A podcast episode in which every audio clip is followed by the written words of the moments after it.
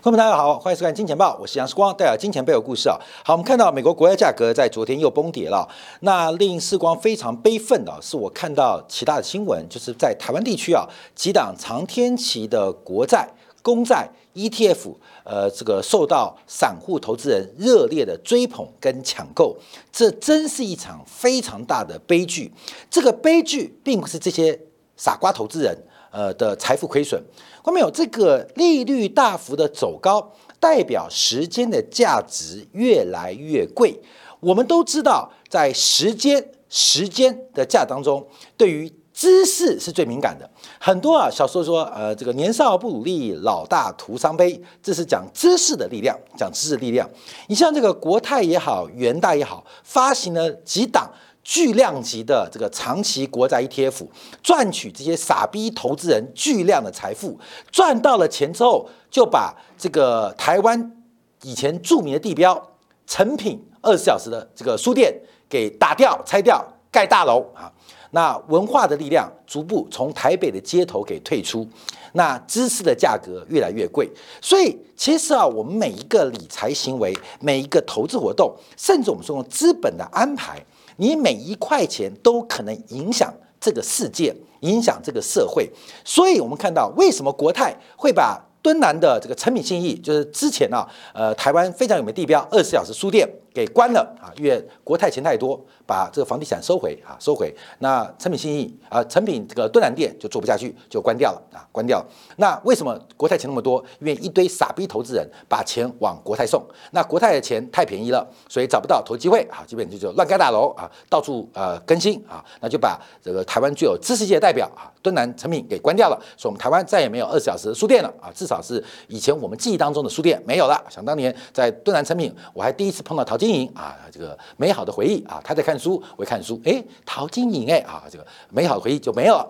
那为什么知识力量离我们越来越远？其实就是各位、各位、各位投资人乱买长天期国债，这些你这叫蝴蝶效应。你以为钱少，你拍一拍翅膀，台湾的文化就一路堕落下去。透过什么样的力量？透过资本的杠杆。好，我们看一下美国国债，昨天又崩了。十年期国债，我们现在拉月线来看，因为从月线角度啊，是正在挑战两千零七年的当时的低点。那两千零七年低点怎么来的？就是两千零七年，当美国房地产跟美国股市开始往下走跌之后，大量的资金开始往美国国债来进行避险，后面配合美联储的降息跟 QE，使得美国国债啊，美国国债啊出现了这个。啊，三十年前，的，美国国债出现大幅度的一个走高，这是当年的一个过程了。现在美国国债已经跌回。当时的起涨点，这是十年期国债创下十六年新低。观众朋友，等一下我们看到全球的财富啊，特别资产端的危机越来越大哦。因为从不管是台湾地区的金融股，还是美国的金融股，现在全面在做破线，似乎撑不住了。虽然有利率升高的净利差保护，可是资产端存量的减损，这个风险危机。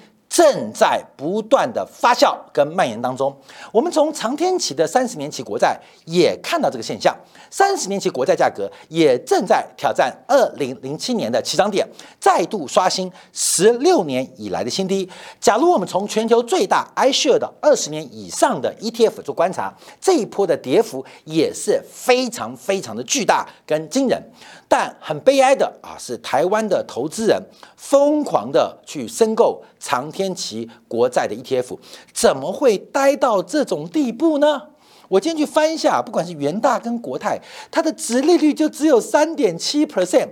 看没有？你难道没有认识任何一个台湾的理财专员吗？你去跟理专买债券，随便都百分之五以上啊！你怎么会去买这种 ETF 呢？这过去这十年，大量的什么被动收入啊，懒人赚钱术啊，看没有？没有赚钱是靠被动的，也没有靠懒人就会赚钱的，你知道？懒人只会变成烂人啊！你很被动啊，被动就被抛弃。所以，难道你没有认识一个李专吗？你打个电话给李专，说我要买公司债或买公债，随随便便都百分之五以上。你去买那个 ETF，就只有三点六。三点七、三点八，你是到底有什么问题啊？你会去买这种商品？所以我说啊，又回来了。金钱豹是台湾最大的独角兽，因为啊，我们面对的是百分之九十以上无知可怜的投资人，常常在关键的时间后知后觉，又在后知后觉再度犯下投资决策的尝试性错误，所以这是非常可悲的。所以为什么我们有时候节目讲的非常复杂，包括什么直率曲线倒挂啊，讲这些东西啊？因为我们今天各位观众都知道，金钱豹的 TA 就是月收入新台币十五万。或是人民币三万块以上月收入以上的人才是我的 TA。那为什么这个标准？因为假如你月收入能十五万，代表你一定是一般公司的中高阶主管。或是在每一个行业的专业人士，我们只有面对这些人才能讲道理。你看我们底下很多人呢，就每天白嫖我们节目，也不订阅的，然后每天问一些奇怪问题的，这些都是穷人啊。那我们要甩脱这些穷人，非常痛苦，因为我们是大众平台嘛，我们是公众平台，所以你要来看我挡不住。可是我要把你这些甩掉啊，很困难，所以只能通过比较艰涩的题目跟比较专业的一种分享，来摆脱那些所谓的投资小白痴啊，怎么样？不是小白，小白痴。甩掉，因为这也没得救啊，更没得救。更难听点讲，你的财富更多的不是靠增量，就是靠这些存量的转移。很多人的财富不是靠增量，就是靠存量的转移。什么叫做靠增量啊？增量就是你发明了一个新工具，譬如发明这个汽车有五个轮胎。结果大卖啊！这个发明新工具叫增量。那另外一种发明增量太难了，你就靠财富，别人赔钱你赚钱的方式。所以为什么我们的 TA 是那么高？原因 TA 就是目标群众啊是那么高，原因在这边。好，我们再往下观察啊，因为从二零二一年到现在为止啊，全球的债券呢，呃，至少已经增发了将近十兆美金，过去一一季就增发了将近两兆美金，一点八兆。好，过没有债券？在很多人的资产负债表当中，是资产端的底层基础。很多人的资产端的底层的资产，它可能是固定资产，像房地产，可能是机器设备，那更多的可能在是债券商品。所以目前债券的崩跌，已经引发了包括金融业，但不止金融业，全面性的。资产端的收缩，这马上就要解读现在的贵金属崩盘，还有即将崩溃的股票市场。我还是强调哦，为什么？因为资产端开始出现被挤兑压力，尤其债券在资产端，它除了是底层资产，为什么是底层？因为它的波动率在过去长期的历史规当中。是相对稳定、相对稳定的东西，我们常常当做底层资产。底层资产松动，它有第二个重点，因为这个债券、债券投资常常代表的是高流动性的流动性资产。高流动性的资产，所以它第一个是高流动性，第二还有底层资产，在这边出现崩塌现象，可能会使得整个资产端出现极大的风险跟危机，包括了保证金追缴，包括信用风险的补足，或是信用加强的要求，这都会引发后续金融海啸的来临。所以今天表标题我说金融海啸已经来了，其实已经来了，只是很多投资人现在可能重心在科技股身上，还没有发现金融海啸正在爆发。从全球债券市值价格的崩跌跟崩溃已经非常明显了。好，到底发生什么事情啊？昨天从美国跌到欧洲，从欧洲跌到今天亚洲，尤其是债券市场崩溃。我们先看到，等一下我特别解读啊，包括了美联储理事，包括美联储的副主席，都对于高息还有进一步紧缩，不管是加息还是维持的空间，包括了英国央行的这个委员啊，昨天也提到。英国利率可能会永久维持在高水平，高水平。瑞典央行也提到了，可能需要更长时间的一个升息环境。好，那我们现在要观察啊，因为长期利率水平，这叫做自然利率，也叫中性利率。长期的利率水平可能就在百分之五左右。我们这边指的长期利率是指的名目利率百分之五，只是回到均值。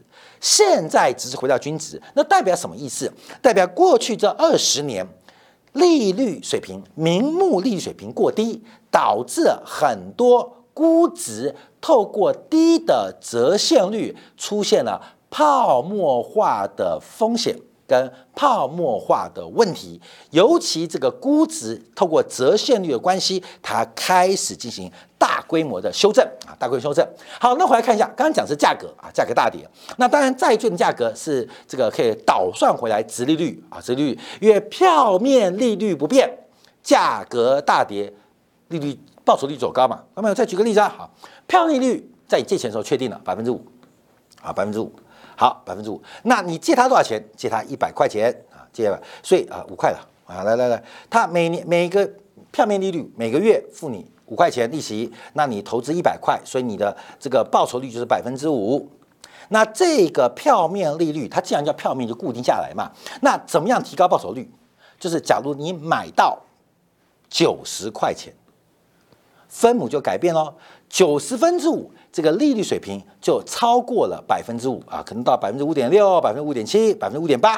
假如你买到五十块钱，那你的报酬率就是百分之十，对不对嘛？所以买一百块人，票面利率百分之五啊，就是五 percent 的一个报酬率。等它跌到五十块钱，你的报酬率就变百分之十，因为票面利率不变啊，在这边，所以直利率是这样算出来的哦，直利率是这样算出来的哦。所以我今天啊看到这个财经媒体啊，我非常非常气愤，你知道吗？我觉得这些记者也该读书啊，因为直利率倒挂开始做修复，所以大家认为现在是切入偿债的机会。看到没有？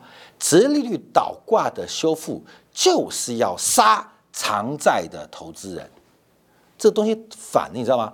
直利率倒挂的修复就是要杀偿债的投资人。长期资产投资人，这才叫修复啊！结果现在还前仆后继，哇，搞得台湾几家投资公司一百亿、两百亿、三百亿的蒸发，投资人等着被宰杀。啊，等被宰杀，这是一个非常悲哀的悲剧啊！这个财富转移的悲剧真的很可悲，真的可悲。好，回来看国债利率啊，因为呃价格大跌，所以国债利率又创下新高啊，这目前来到了这个四点七零四啊。那我们特别持续的观察，因为讲国债讲太久了，这已经突破了长期下降轨道。那这个叫技术面的下降轨道，但我一直跟大家提到，因为从这边为什么这样嘛？看到没有？这是四十年月线哦，为什么会这样？利率不断往下，代表价格不断走高。因为刚刚提到嘛，一百块的本金，五块钱的利息是百分之五嘛，那这个走高变两百块钱，百分之五是变二点五，所以这个殖利率啊不断的走低，代表债券价格不断上涨。大家了解住这个过程哦。好，那为什么一直上涨？从这边开始就是整个东西方冷战时段的结束。冷战结束，也是全球化从 GATT 开始的国际贸易全球化的开始，导致了生产要素的流动跟交易成本大幅度的降低。而这个时代，从二零一八年美国总统川普对全球的钢品、铝品宣布了贸易保护大战开始，已经宣告结束了，已经宣告结束了。我们面对的是未来至少五年。至少十年甚至三十年的长期回升通道，因为新世界没有产生，所以你不能期待美国国债利率它的价格会出现长期的牛市或是利率的压回。所以，哎，现在价格一跌，大家开始接的，看到没有？这个东西反向就是价格哦，这个反向就是价格哦。哥们，你不要倒过来看哦，所以才刚刚开始跌。就看到散户疯狂的哄抢，那为什么会跌那么快嘛？看没有？你拿股票来讲，你刚才看没有？你拿股票来讲，就是压低出货嘛。我们在节目提到，主力不可能出在最高档，主力也不会进在最低档，买在最低卖到最高的一定是散户。主力的出货现在是压低出货，为什么能够压低出？固定讲股票，我们先讲债券。你看，债券现在压低出，现在压低，虽然创十六年新低，但你看哦，看到没有？这也不过创十六年，它已经走了五十年的多头了。现在要出货，开始压低出，你觉得它跌多少？其实从五十年的视角来讲，跌的还不多，跌还不到三分之一。你可以这样讲啊，跌不到三分之一，就散户疯抢。说过没有？所有的商品投资都是一样，主力真正的出货是破线之后的压低出货。你了解压低怎么出？债券就示范给你看。观众朋友，还有什么会压低出？我跟你报告啊，股票市场一定压低出。你不要以为苹果的主力能够出得掉哦，你不要以为亚马逊出得掉，你不要以为马斯克要卖特斯拉卖得掉，卖不掉。他现在随便卖就随便跌，像 NVIDIA 那个黄仁勋啊，不是在上上个月宣布要持股转让吗？就要把那个股票给打翻嘛。因为黄仁勋傻逼啊，他基本上他只是华尔街金主钱养一条狗嘛，那他不会出啊，他就哟有点小利润，我就自己收口袋，就 N NVIDIA 股价大跌。嗯，因为真正主力不会在高档出，一定压低出。为什么压低出？因为散户会觉得好便宜。散户为什么觉得好便宜？因为散户是金鱼的静音，他只记得七天前价格，他只记得七周前价格，他连七个月前价格都记不住。他只觉得它便宜了，就想接，就想买。再配到很多无良的卖方的思维，这个生意。一拍即合，所以我们看到现在的悲剧啊，正在不断的扩散跟引发。好，那这悲剧发生之后，我们要怎么赚大家的钱呢？这是十 percent 人赚九十 percent 的人嘛？我们来抓一下啊，基本上这个赚钱蛮到，因为所以我说我视光做节目啊，你看这两天非常不客气在赶观众，因为我会碰到一个规模不经济的问题，因为太多人收看金钱报，会形成赢家过多，那赢家过多不会，会赢家崩塌。好，后面有这个逻辑哦，这是没有办法。我们能够做到全市场吗？不可能，不可能。假如我们做到全市场，不要说百分之百的，我们做到百分之三十，我们就会成为狙击的被狙击的对象。所以要成为赢家，我们的收视率或收视次数不能太高，这是绝对必然发展。就算我再准，一旦观看流量高到离谱。也会变得不准，因为会形成一个非常奇怪的个人化、个体化的聪明，集体化的犯错，这是一个统计逻辑啊。所以我们在这个节目当中啊，其实好朋友们呃觉得我们节目不错，你就自己偷偷看啊，不需要推播。所以你看我们黄金那么厉害，有没有叫你按赞？不要按赞。有没有叫订阅？你不用订阅。要不要订小铃铛？随便，小铃铛在哪里？你不用找，都不要，你就每天偷偷看就好，因为看太多。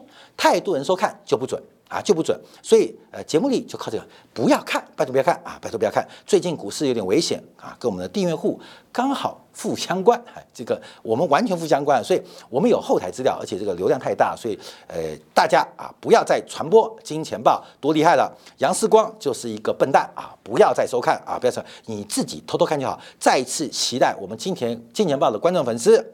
不要啊，随便分享我们的节目，拜托不要啊，拜托不要，这样我们节目才能维持高品质的环境。千万不要再分享了啊，很讨厌，连我都会被人家分享到，好像哎哎，世光这个人好像你啊，不是，这就是我啊啊，真的，原来你在 YouTube 做财经节目啊，笑死我了！哎，拜托不要传播传播了啊，关门不要传播了。好，来来，我要看好，我们看除了美国国债大点之外，其实整个呃北欧市场跌幅也很大，欧洲市场跌幅很大。我们的小编是拿北欧市场最近也是。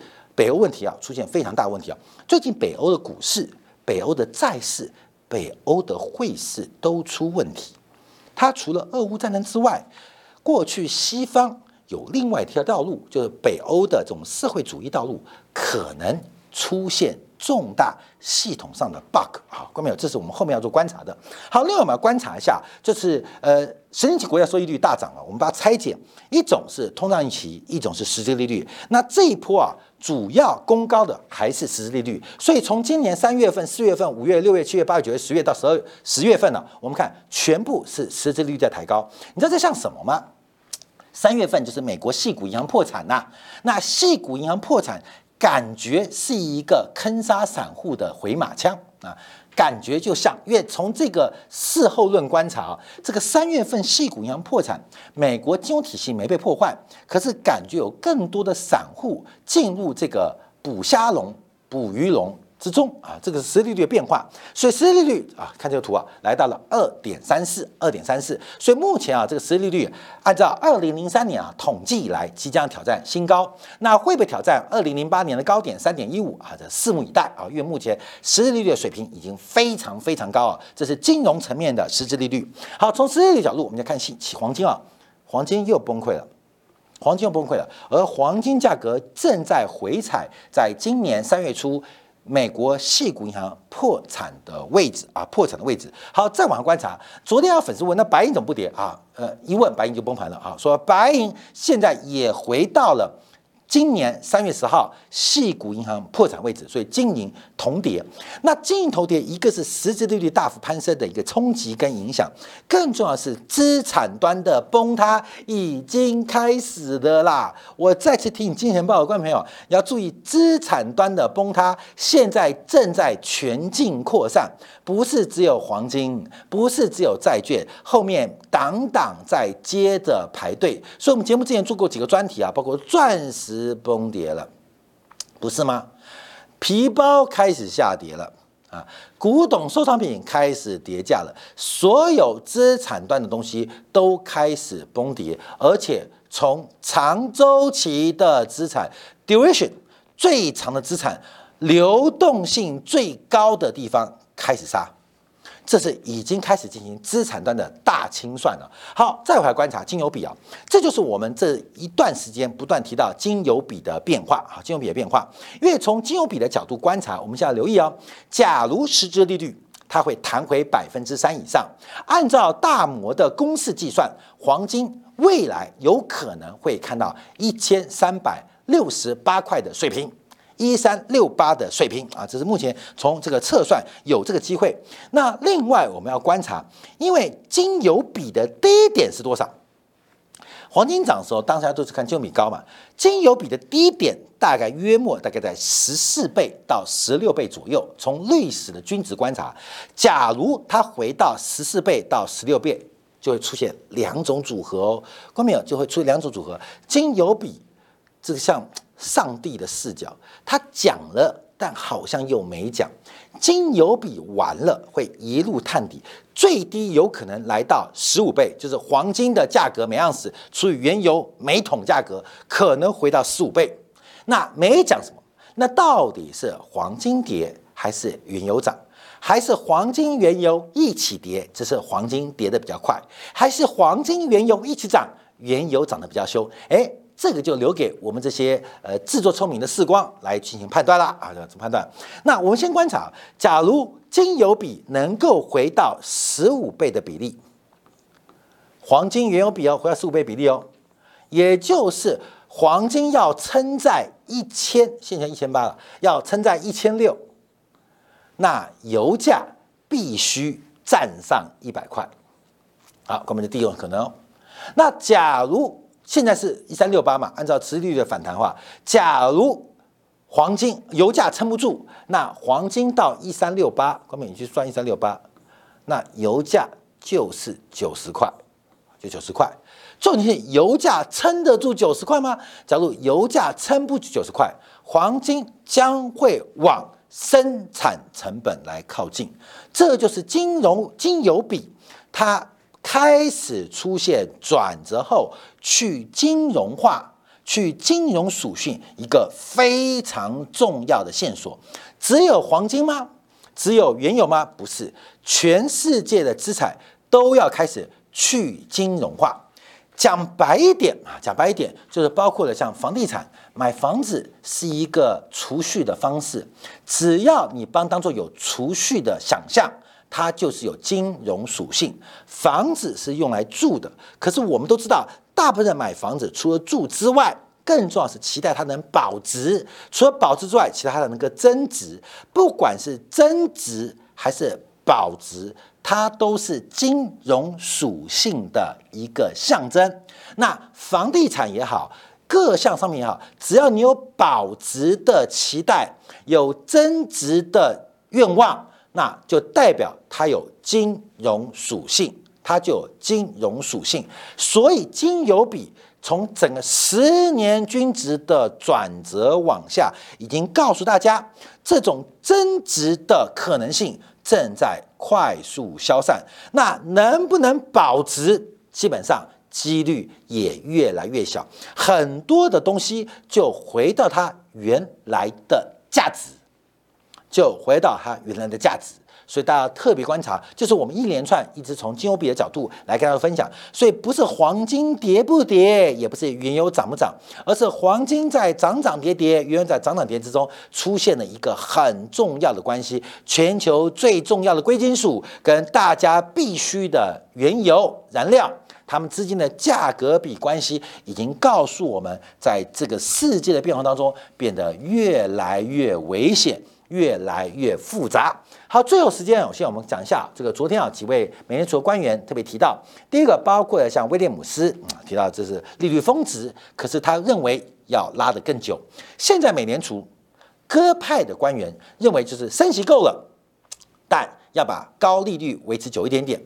鹰派的官员。啊，除了维持更久一点，他们觉得限制性水平可以再紧一点点，是目前观察。所以在昨天我们看到，包括像梅斯特这最鹰派，他认为今年再升息一次，而且利率需要在较长时间维持较高水平，才能使通胀率回到百分之二的目标。他第一个原因啊，第一个观察就是大陆经济是否放缓，第二个是美国汽车工人罢工的冲击，他比较担心。好，另外我们看一下，包括了包曼提到，我依然预估可能需要进一步加息，才能及时将通胀。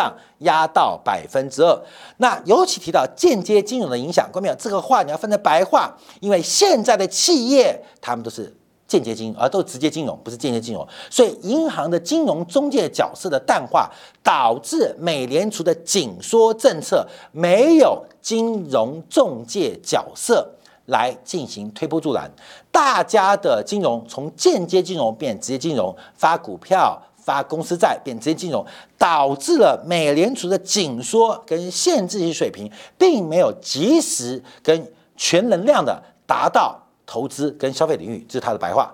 好，再观察，巴尔提到最大问题是利率要维持高点多久啊？基本上都非常阴啊。如果没有价格稳定，经济就不会为任何服务。不不不不不，反正就是九九九九九九九九。好，最后我们看到鲍威尔，鲍威尔这个他在昨天啊讲话当中啊，因为他在不同场合，在昨天的宾州的一个圆桌会议提到，那美联储将持续专注持续良好的劳动力市场。好，我们看一下一个小插曲啊，他去这个宾宾州的一个市场啊来进行访谈啊，费城啊宾州的市场访谈，结果这个老面。你过得好不好啊？微服出巡一下好不好？就要讲，他说物价实在太突然了，物价呃让我们不知道我们要怎么做。这老板娘讲的，我们找不到员工，就算找到了，他们也干不了几天。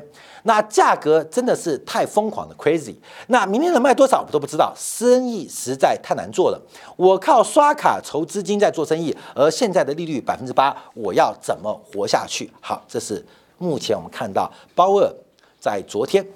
哎，光明要注意啊！这种大人物的出访，大人出访，你以为是意外吗？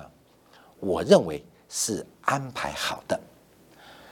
他跟他只是配合演出，传达出来的讯息就是美联储未来的方向，也就是这个老妈妈欧巴桑问的太好了。你看鲍尔笑得好开心，哎，你果然照剧本来提问呢。记者有没有都问到啊？你看，你看，他们快活不下去了。为什么活不下去？因为物价太高了。分享给所有金钱报的观朋友。好，下一片刻，我们回来观察美债殖利率的大幅走高，使得美元的内涵价值大幅度的提高。利率就是货币的价格，而台湾的台币在今天创下了七年新低。七年新低很恐怖吗？不恐怖。重要，它跌破了近三十年的长期轨道，代表继美元之后，台币的长期贬势。才刚刚启动，薛明克，我来帮你做进一步的观察解读。